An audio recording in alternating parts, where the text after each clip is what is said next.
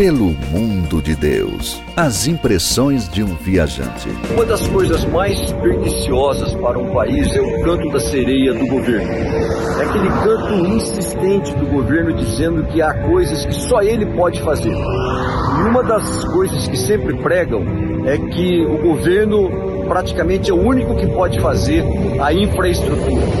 Por isso eu quero mostrar um negócio diferente aqui para você. Estou aqui em Sinop. Sinop significa Sociedade Imobiliária do Noroeste do Paraná. Essa é uma empresa privada que foi fundada na década de 70 por um empresário, por um empreendedor chamado Enio Pipino. Por isso, Enio Pipino, na década de 70, ele fundou a cidade de Sinop. Hoje é a quarta maior cidade do Mato Grosso, cresce aí mais de 10% ao ano e é uma cidade rica, tem mais de 200 mil habitantes não só Sinop, ele fundou também é, Vera, fundou Cláudia, fundou Santa Carmen. Isso depois dele fundar 11 cidades no Paraná.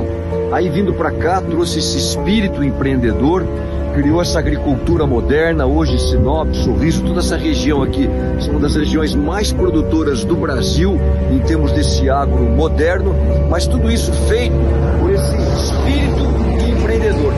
Agora, o que é triste no nosso país é que às vezes a maioria dos brasileiros não conhece a história desse trabalho, desse pioneirismo dessas pessoas, como o seu N. Pepino, em desbravar esse país, criando novas cidades. Às vezes a gente vê aí a nossa cultura, os nossos escritores, por exemplo, criando heróis que não representam o que é o Brasil. Se você pegar, por exemplo, Macunaíma, a grande expressão dele era dizer, ai que preguiça, algo que não compete nada o que, acontece aqui na cidade de Sinop. O Jeca Tatu, aquele sujeito atrasado criado por Monteiro Lobato. Não. O que você vê aqui nesses lugares são heróis, são gente empreendedoras, são gente que realmente estão construindo o Brasil. Porque o Brasil, você pode ter certeza, ele não foi construído pelo Estado. Quem constrói o Brasil, quem muda o Brasil, são os brasileiros. Que o diga o senhor Enio Pepino e Sinop e as mais de 14 cidades fundadas por ele. Antônio Cabreira, especial para Pelo Mundo de Deus. Pelo Mundo de Deus. As impressões de um viajante.